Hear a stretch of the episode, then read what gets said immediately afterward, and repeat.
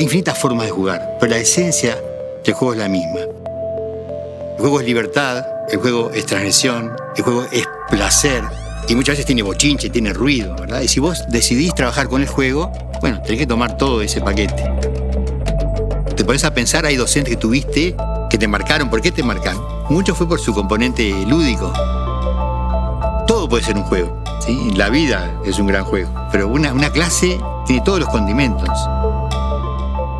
Ceibal y ANEP presentan Aprendices, un ciclo de conversaciones para toda la comunidad educativa, con foco en los aprendizajes para la vida, una producción de Red Global de Aprendizajes. Te invitamos a mirar los episodios en el canal de YouTube de Ceibal o en nuestra web aprendices.edu.uy. En este nuevo episodio de Aprendices nos encontramos con Luis Machado.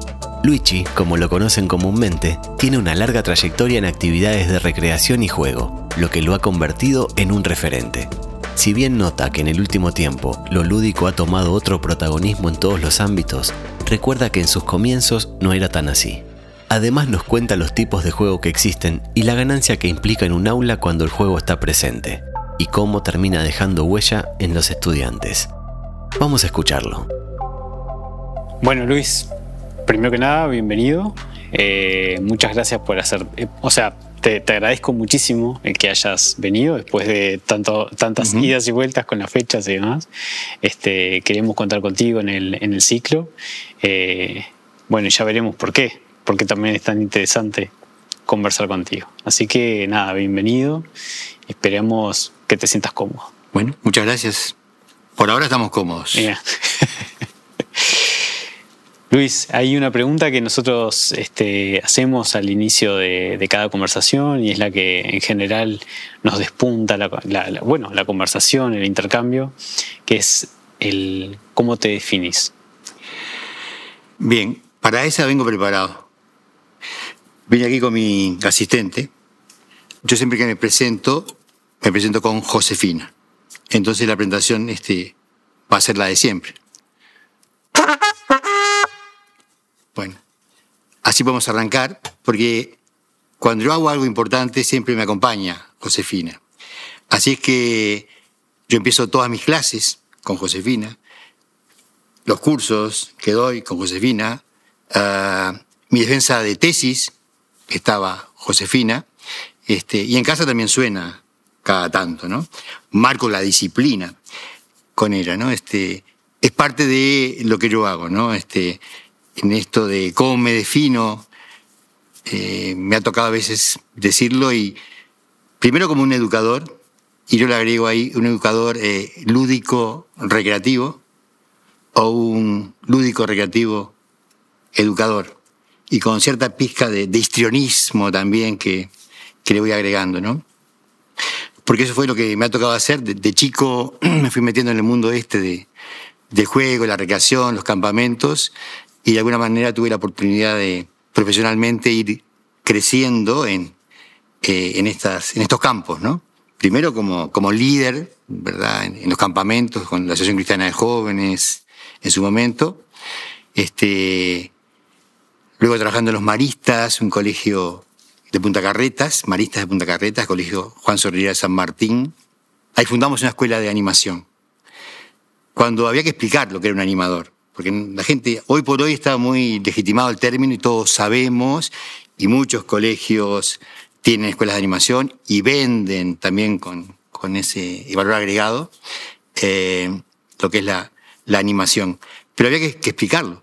Incluso internamente, hasta los paralelos, los, los compañeros que no estaban en animación, le decían, ah, ustedes son los, los paz y amor, le decían, ¿no? Porque había que ir un fin de semana a un campamento a cuidar niños, ¿a quién se le ocurría, no? Cuando vos podías estar eh, haciendo eh, otra cosa. Eh, y bueno, desde esa época este, que me fue acompañando, fui creciendo, ¿verdad?, en, esto de, de, animar. Hay una frase que yo aprendí a uno de uno de los hermanos maristas, este, que decía que animar es ponerle alma a la cosa. Así nomás, ponerle alma a la cosa. Y esto de, bueno, darle ánimo, darle alma, ¿verdad?, a la recreación, eh, es lo que tratamos de hacer, ¿no? Desde, desde esa época y luego, bueno, eh, he sido profesor de los institutos de, educación física, este, tanto del ICEF como de los privados. Y en el 99 iniciamos una carrera, una licenciatura que hoy por hoy este, es una licenciatura en eh, recreación educativa. Bueno, todo eso nos fue llevando ¿no? a meterme en este mundo. Luis, me quedé pensando en las caras de las personas que van a escuchar esa tesis. Ajá.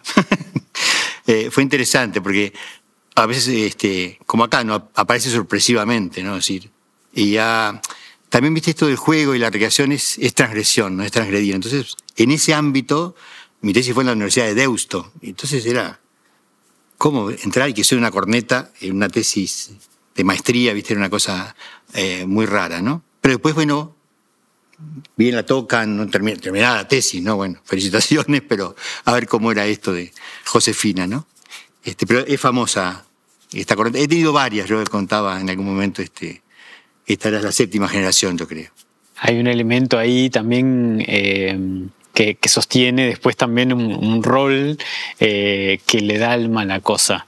Eh, me quedé pensando también en mi rol docente si tenía algún elemento, cuando escuché, cuando escuché a Josefina, eh, me quedé pensando si tenía en mi rol de docente de biología, si tenía algún elemento que pudiera sostenerme o, sostener el rol de, animar y dar algo distinto en la, clase, y no lo encontré. Mira. Bueno, podés seguirlo buscando, ¿no? Este, tenemos un taller que se llama Todos somos Gardel, que inventamos hace años para otra cuestión, pero eh, con esa lógica hemos tratado diferentes temas. Todo empezó en un campamento, viste, que íbamos a hacer una noche de valores, ¿no? La noche de, talento, un campamento con familias. Eh, entonces, de ahí era ambientarlo en tango y dije, bueno, todos somos Gardel porque en el diccionario aparecía que, entre otras acepciones, ser Gardel es ser el mejor en algo. Y en algo tenemos que ser buenos, todos tenemos por algún lado algo que nos caracteriza. Entonces todos somos Gardel.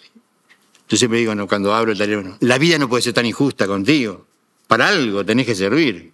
Algún talento tenemos. El tema es encontrarlo. ¿En qué cosas? ¿no? Este, algunos lo hemos encontrado en la docencia y hacemos aflorar ese potencial, ¿verdad? También en esto cuando trabajamos con, con chiquilines, ¿no? Este, el famoso educhere, ¿no? Este, sacar fuera, hacer aflorar lo mejor de cada uno. Y bueno, a veces lo encontramos, la corneta es parte de, esa figura, de, ese, de esa personalidad, si querés, educativa que yo he encontrado, ¿no? Este, me ha dado muchas alegrías, eso es cierto. Eh, yo te decía que no, no lo he encontrado en mi, como no he tenido un objeto, no encuentro en este momento un objeto que, tenga, pero me encantó la idea.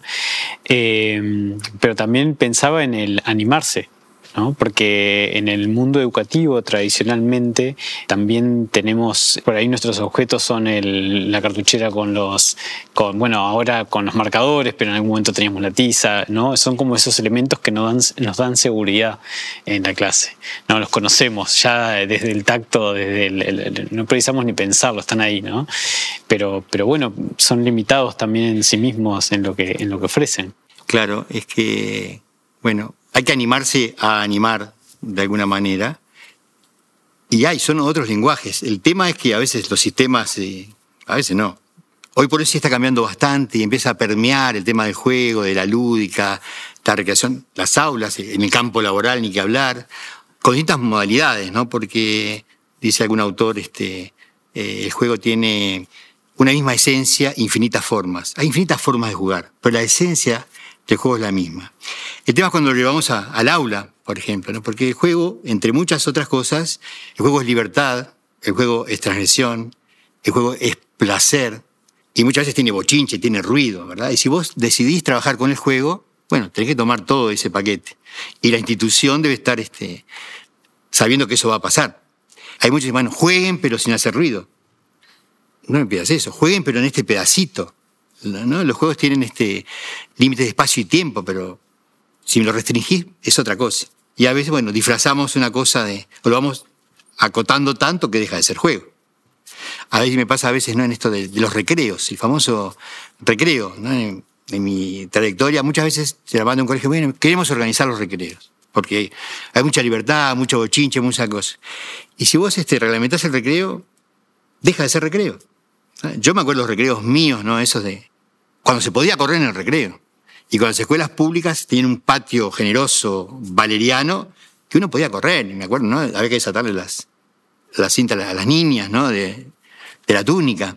Hoy por hoy, ¿no? Muchos colegios tienen un patio chiquitito y bueno, y no se puede correr en el recreo, no sonaba la campanilla.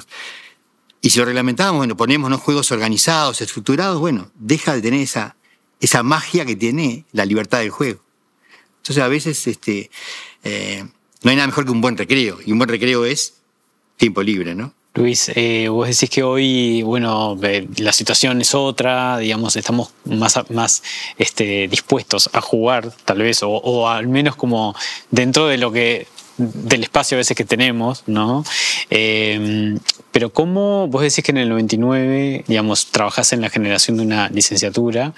¿Cómo se llega en ese momento, en el 99, estamos hablando de ya hace muchos años, a darle seriedad al tema de, la recreación?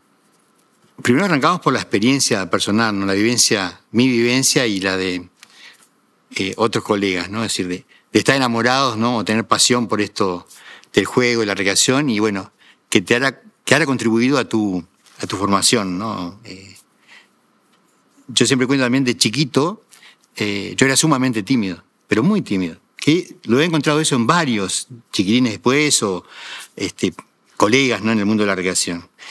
Y lo que me hizo aflorar fue esto, el campamento, los juegos, ¿verdad? lo grupal, poder salir. Mi mamá estaba preocupadísima de chico y a hablar con la maestra porque yo no levantaba la mano jamás en el liceo, ¿no? Y ahora está un poco preocupada porque me pasé para el otro lado, ¿no? Es decir, me ha visto en muchas cosas. Eh, pero este, cuando voy a esto, estamos convencidos ¿no? de eso, que tenía, en ese momento eh, tenía y tiene que ver con la educación no formal. Se estaban empezando a abrir otros espacios, ¿no? que no era, bueno, hasta ese momento pesaba mucho lo, lo curricular. En este colegio que yo trabajaba, bueno, había un espacio no formal, de educación no formal, de campamentos, de un curso de animadores y demás. Incluso a partir de eso, fíjate tú que nosotros este, en, en los maristas eh, se creó una figura que era la, del post-animador. Eran gurises, y esos fueron los mismos chiquirines. Salen una generación de egresados y me encaran a mí y me dicen, Luis, queremos hablar contigo. ¿De qué se trata? Mira, queremos ser post-animadores. ¿Y qué son los post-animadores? Queremos, este, una vez que salgamos de, de bachillerato, poder seguir acompañando el proceso de formación de las generaciones jóvenes. Y a mí me pareció muy interesante. Este, y hasta hace poco que trabajé, hace unos cuatro años en los maristas, seguía en los post-animadores, que era el vínculo joven con los más jóvenes. Y yo se lo planteé a los hermanos en aquel momento, y bueno, vamos a probar un año, ¿no? Y eso hace 40 años y siguen eh, estando, ¿no? así como la escuela de animación. Dije, hermanos, armemos una escuela de animadores, ¿y de qué se trata? Y les conté, bueno, probemos un año, y hace casi 40, ¿qué está? ¿Por qué hago esta historia? Porque uno de esos este, animadores este, Ricardo Lema, el doctor Ricardo Lema, doctor en ocio y potencial humano, porque también hay otros estudios académicos más allá, eh, me invita, dice, vamos a aprender una carrera en la Universidad Católica. Yo nunca había pisado la Universidad Católica. Mi formación fue eh, en escuela pública, liceo público, bachillerato, Instituto de Educación Física. Este, y bueno, él había estudiado ahí y presentamos esa carrera. Es más, yo había hecho marchas contra la Universidad Católica en aquel momento. Este, por, ¿no? E, e, eran otras épocas. Y lo presentamos, este, con muchas cosas, ¿no? Y bueno, se presentamos al rector del momento, le gustó, arrancamos con una tecnicatura, y después hubo que seguir convenciendo, porque internamente también ahí éramos los raros, ¿viste? Que hacíamos ruido, ¿viste? O maquillado. Hoy por hoy se ha instalado mucho más eso. Porque uno ve, ¿no? Vas a una marcha política, una marcha eh, sindical y hay disfraces, ¿no? Este, por todos lados, color, música, tambores. Este, eso se ha ido instalando eh, cada vez más. Pero en aquel momento era, seguíamos siendo los raros dentro de la, Universidad Católica. Acá hay algunos colegas que los raros antes eran los de comunicación. Después empezamos a ser los de, los de recreación este, en esa carrera. Y bueno, por la propia instalación se fue, se fue legitimando. Y bueno, hoy por hoy los rectores, viste, defienden, ¿no? Como un espacio interesante. Incluso hay muchas carreras en el mundo, ¿no? De licenciaturas, ¿no? Carreras de grado a nivel de a nivel de grado, carreras de recreación. Si hay posgrados, si hay maestrías. Y lo otro es que estaba muy vinculado a la, a la educación física. Siempre la recreación había sido patrimonio de, de la educación física. A mí me gustaba la recreación, pero en mi época no había una carrera. ¿Y qué tuve que estudiar? Educación física, que me gustaba. Pero bueno, con ese título después me dediqué a la recreación. Pero bueno, hubo eso, ¿no? Que, ir cambiando espacios, ¿no? Los salones, imagínate, ¿no? Este, con la corneta y con otras otras cosas. Al lado te decían, te golpeaban la puerta, acá hay una clase. Y nuestra respuesta era, acá también. Este, y bueno, tuvimos que ir logrando salones más aislados, ¿viste? buscar eh, o alquilar un lugar lejos para algunas asignaturas más que otras. De todos modos, viste, yo trabajo desde, desde la lúdica y desde esta forma, lo decía hoy al comienzo, un poco como un lúdico recreativo, este, eh, otra forma de generar teoría, transmitir teoría, pero sobre todo generarla, eh, bueno, con otras, con otras formas, ¿no? Hoy, vuelvo a insistir, hay mucho más, el juego se va instalando, pero en aquel momento no, no le estaba. Y era. Y sin embargo, este, por la vivencia, por la experiencia, las cosas quedaban mucho más eh, eh, internalizadas ¿no? este, en los estudiantes. Luis, estoy pensando y corregime, obviamente. El juego tiene un componente primero individual de conocer eh, cuáles son mis capacidades para jugar tal juego o qué necesito aprender de ese juego, pero otro tiene que ver también con el entorno, ¿no? El entorno en el que estoy jugando y también con los otros, que no son más que competencias que hoy vemos eh, cruciales en todo ámbito de la vida, en el ámbito laboral, en el ámbito de una clase más tradicional, en el ámbito de un proyecto, de una, no sé, de lo que sea, en el, trabajar en equipo, pero el trabajar en equipo requiere también de un conocimiento eh, interior, ¿no? Em, ¿Cómo ves de necesario vos trabajar estos conceptos más allá de, del espacio de, recreación, sino que, llevarlo como estoy pensando que permeando en otros espacios más tradicionales, si se quiere? Mira, nosotros ahora estamos trabajando justamente con desde hace algunos años este, con un concepto que es más moderno, que es el de la lúdica, ¿no? La lúdica como la esencia del juego, ¿no? Como la matriz de donde nace el juego. Todos tenemos una lúdica, así como una afectividad, una personalidad, una y hasta una actitud lúdica frente a la vida. Entonces este, uno se para en la vida desde esa, de ese componente lúdico que uno tiene. Eh, y muchas veces este, en instalar un clima de lúdica en la clase o de poder hacer aflorar esa, esa lúdica, este, hace que se potencien las capacidades de los seres humanos. Tú decías, el juego este, hay mucho de individual, y sí hay juego individual, porque el que juega es cada uno. Cada uno sabe cuánto, qué potencial o cuánto me, me afecta o me involucra este juego. Eh, pero también hay juegos este, colectivos. ¿no? Este, y es, bueno, ni, eh, ni muy calvo ni con dos pelucas. Las dos cosas tienen sentido. Hoy se habla, bueno, hay muchos juegos ¿no? de, este, en redes, en internet sobre todo, bueno, pero muchos a su vez son cosas que a uno les cuesta a los más veteranos nos cuesta un poco más, pero está en interacción con otros. A veces, ah, pero está cerrado en la computadora y está jugando a veces, ¿viste? aunque no esté en red, muchas veces está en una, compartiendo, ¿no? Una comunidad de gente como, como, como esta persona. Eh, a tu pregunta, Álvaro, es poder desarrollar eso, poder hacer aflorar, yo decía hoy esto de, Gardel, este, la lúdica de cada uno, ¿no? En su, como una instancia, nosotros siempre decimos de privilegiada de aprendizaje. Si logramos, ¿verdad? Que se, salga esa capacidad lúdica de las personas o de ese grupo particular, creamos un clima, ¿verdad? Este, una atmósfera, un escenario para, para el aprendizaje bien interesante. Y no se trata a veces de venir con un juego y aplicar el juego, sino de generar un espacio lúdico. Hablábamos anteriormente eh, en esto de la planificación, ¿no? Yo conecté enseguida al menos este, con, eso. Cuando uno está preparando una clase o una serie de actividades, ¿no? Em, pero no, no está la parte del juego, ¿no? Estoy enfocado como docente en, los contenidos que quiero trabajar, ¿no? ¿Qué cambia cuando, cuando pienso ese, ese detrás con, o, esa, o, ese espacio, diseño ese espacio para que, para que a partir del juego se pueda trabajar desde otro lugar el contenido? Wow. Este, Es que a mí me gusta pensarlo como, un todo, ¿no? Es decir, están los contenidos y bueno, ¿qué hay? Eh, porque nosotros tuvimos algunas experiencias con, colegios eh, en literatura y se trataba de ludificar el aula de literatura. Entonces, por ejemplo, a partir de juegos, eh, generamos esa atmósfera, ¿no? De, del Quijote, por ejemplo, o la Divina Comedia. Y no era tanto, viste, no era hacer un juego, un cajut de preguntas y respuestas, sino que era de alguna manera jugando, vos sintieras este, lo que sentía Sancho Panza eh, o el Quijote en tal cuestión, era ponerte, ¿no? Que el juego te invadiera y poder ser parte de eso, ¿no?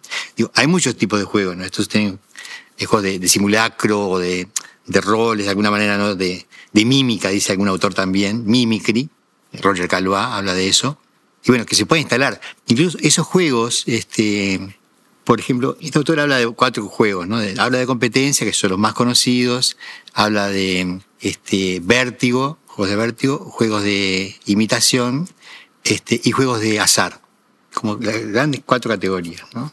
que son interesantes. Por ejemplo, los de azar son los juegos más este, democráticos que existen, porque el azar es para cualquiera. Cualquiera puede, no. Y yo no, es raro porque yo no puedo incidir en el azar. Yo tiro un dado y digo 6, 6, 6, 6, 6, 5. Y yo quería que saliera 6, pero toda mi energía no tenía sentido, porque no iba a incidir e, en eso. Y dice que los juegos que generan mayor aprendizaje son justamente los juegos de, de mimicry, estos de roles, donde uno interpreta, se mete a entender la realidad, y también los de vértigo, porque ahí, bueno, tu, tu corporeidad está metida, ¿verdad? En, está en juego de alguna manera, ¿no? Pero es tan serio como esto, en realidad, capaz que me estoy yendo por las ramas, es que si uno quiere trabajar con, con juego, ¿viste? Puede planificar, pero después tiene que instalarse el juego. El juego se puede plantear, pero se debe instalar esa atmósfera que yo hablaba o ese juego. Si no, podrá ser una tarea más o menos divertida. Y hoy por ahí aparecen montones de recursos, ¿no? Lúdicos, de, juegos de juegos de todo tipo. Yo decía, no, hay infinitos juegos, pero la esencia del que juega es una. Lo que siente un niño haciendo un castillo de arena, eh, o jugando a los dardos, o remontando una cometa, o jugando en la computadora, son actividades que no tienen nada que ver una con la otra. Y sin embargo, son juegos. Y le preguntamos al niño qué está haciendo y está jugando, y que lo mira de afuera, es un juego. Pero no tiene nada, que ver una cosa con la otra, técnicamente. Este, entonces, bueno, es eso, es darse ese permiso, tanto a los alumnos, este, y darnos los, los docentes, y que se lo dé la institución que los enmarca, de, bueno, bueno, que sea un espacio de juego eh, realmente. Ahí eh, no, deja de pensar en eso también que, y, por ahí lo llevo al, plano personal, eh, como una especie de culpa, ¿no? Por, por plantear un juego en una institución educativa. Es como, ¿no? Ahí todavía estamos este, parados, y me incluyo, como en, esa tensión de, que sea divertido, pero, pero que haya aprendizaje, ¿no? Eh, vos decís, ah, me gusta pensarlo todo, todo integrado, todo junto. Y en realidad yo te lo venía planteando desde lugares este, distintos, ¿no? O sea, como separado. Eh, ¿Qué nos falta también a los docentes para para poder trabajar más cómodos en esto? El año pasado estuvimos escribiendo un capítulo sobre competencias lúdicas del docente. Si las, si las abrí, si las hay otras competencias, pero ¿cuáles deberían ser esas esa competencias? Bueno, estamos en esa búsqueda porque realmente hay, desde, bueno, estar abiertos, ¿no? Permeables, ¿verdad? A esto, hay competencias más técnicas. Yo siempre digo, tampoco hay que ser este, eh, un gran histrión, un gran recreador, o un payaso, entre comillas, ¿verdad? Para, hay docentes que realmente son muy parcos o muy serios y trabajan con el juego. Hacen jugar. Te pones a pensar, hay docentes que tuviste que te marcaron. ¿Por qué te marcaron? Mucho fue por su componente lúdico. Y algunos era porque, bueno, eran muy serios y, bueno, era ese chiste, era esa actividad. Este, o bueno, la forma en lo que hablábamos recién, bueno, de cómo planificaba la clase, era, era un gran juego. Es que todo puede ser un juego. La vida es un gran juego, pero una, una clase tiene todos los condimentos. Eh, a mí me tocó muchas veces trabajar en campamentos y bueno, decía, bueno, es, como un, gran juego. Vos cuando salís de campamento vas a una burbuja diferente, ¿verdad? A una ficción y todo eso que pasa ahí es parte de otro rol, otra forma de meterse en juego. Y esas son las teclas que, que hay que tocar, que realmente también algunos te dicen, ¿no? uno se muestra más auténtico cuando juega. Y vos, si mirás a un grupo de niños jugando, ¿no? Al rato le sacás la fichita a ese grupo, ¿verdad? ¿Cómo es? Ay, por ahí, vos estuviste todo el día en el aula y no los viste. O lo que te dicen las maestras, ah, lo descubrí a fulanito en el campamento. Yo no sabía que, que cantaba, que era tan divertido, que le gustaba el fútbol, que corría, que tenía... Pues siempre tuve, ¿verdad?, de, estereotipado en otro, en otro modelo, ¿no? Realmente uno, ojo, el juego puede sacar eh, lo mejor y lo peor de cada uno. Hay juegos, ¿verdad?, este, digo, dice algún autor, no éticamente hablando, no, este, no todo juego este, es sano, es positivo, por, ser, por el hecho de ser juego. Hay un discernimiento ético, hay juegos que son muy, eh, muy malignos, ¿no? Este, bueno, hoy que está de moda el bullying, hay juegos muy, o la competencia extrema, ¿verdad? puede llevar a, otros cuestiones. Siempre decimos, eh, los juegos no son neutros, los juegos tienen transmiten ideologías, valores. No, no es cualquier juego. Hay que ver qué juego. Yo, de hecho, hay juegos que no hago más, que en mi época eran, ¿no? Juegos de campamentos, juegos de bautismo, de broma, los más nuevos, o las novatadas, o como se llamen, ¿no? En las universidades también vienen los más nuevos y había que agarrarlos, ¿verdad? Para broma. Este, ¿Y por qué no darles una caricia o, o un, mediante juego, otro tipo de bienvenida? En la universidad estamos tratando de hacer, los últimos años, ir por ese lado. Vos venís acá, venís a arrancar una carrera, y a veces era, bueno, reírte de, los nuevos, ¿no? Con algún personaje que venía, o, bueno, eso, de, que en un momento que se cuestionó, había un, movimiento que era Juegos para la Paz y cuestionaba estas cosas como, bueno, desde la despedida de soltero o hasta cuando uno se recibe, tirarle huevos, tirarle, ¿no? Ensuciarlo, enchastrarlo. ¿Y por qué? Si el tipo, viste, lo vamos, vamos a, castigar. ¿No? habrá otras formas. Creo que ahora está volviendo de vuelta esa, bueno. los juegos tienen también, eh, no están alejados de lo que pasa en la sociedad, ¿no? y no, son reflejos, sí, sin duda. los cambios. Luis, me quedé también con esto que, eh, en general hacemos en, las instituciones educativas al principio de año, el primer mes, más allá de que últimamente venimos, en los últimos años venimos intentando hacer cambios, hacer movimientos, pero en general está el diagnóstico educativo, ¿no? O sea, hacemos el diagnóstico más que nada a ver cuáles son esos conocimientos académicos que el estudiante tiene, ¿no? Pero es poco lo que hacemos en cómo está ese estudiante en cuanto a su capacidad de trabajar en equipo, su capacidad de intrapersonal, ¿no? de relacionarse con otros, eh, su capacidad de comunicación.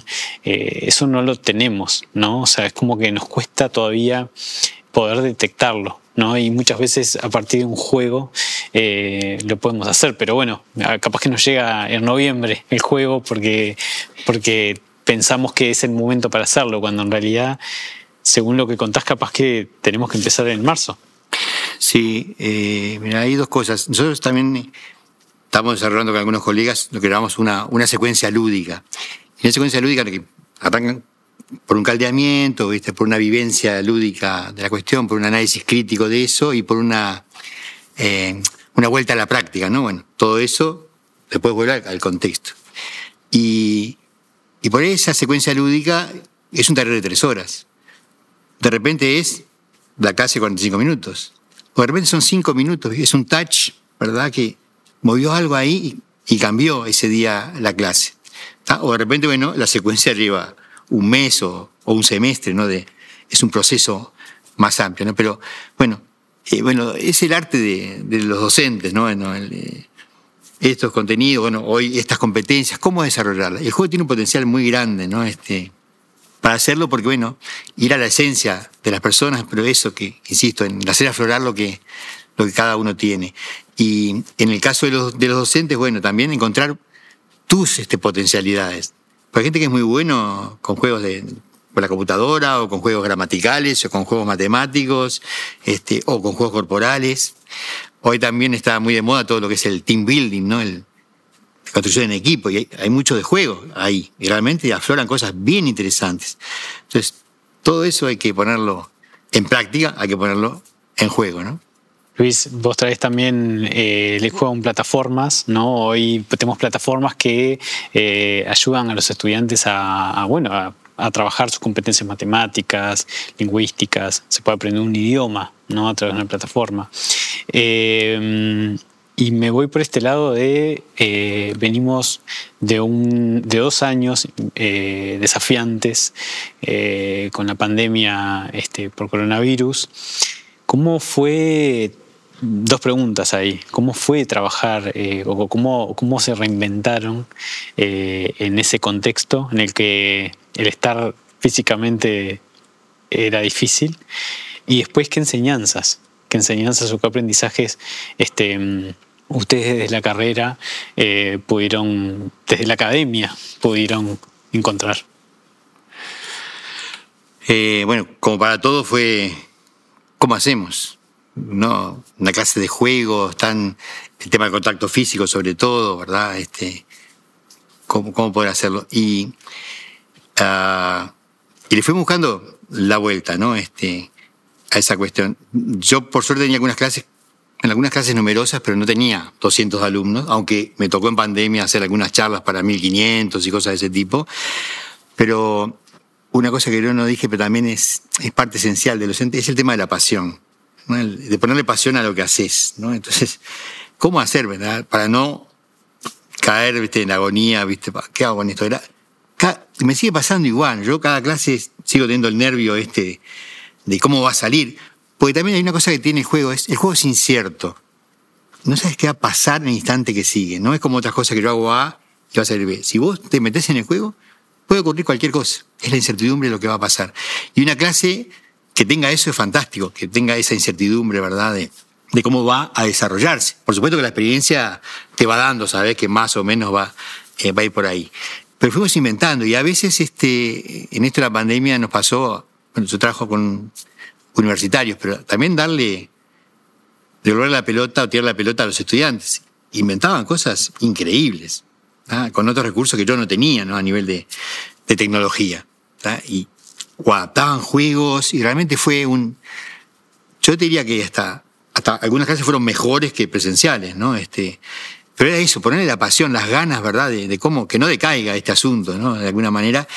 Y, y esto otro, ¿no? Uno cuando, cuando también trabaja con juego es, o cualquier educador, ¿no? En leer, ¿no? ¿Qué está pasando con el otro, ¿no? Esa comunicación, bueno, ¿qué me está devolviendo? ¿Qué estoy viendo ahí con esta gente que juega?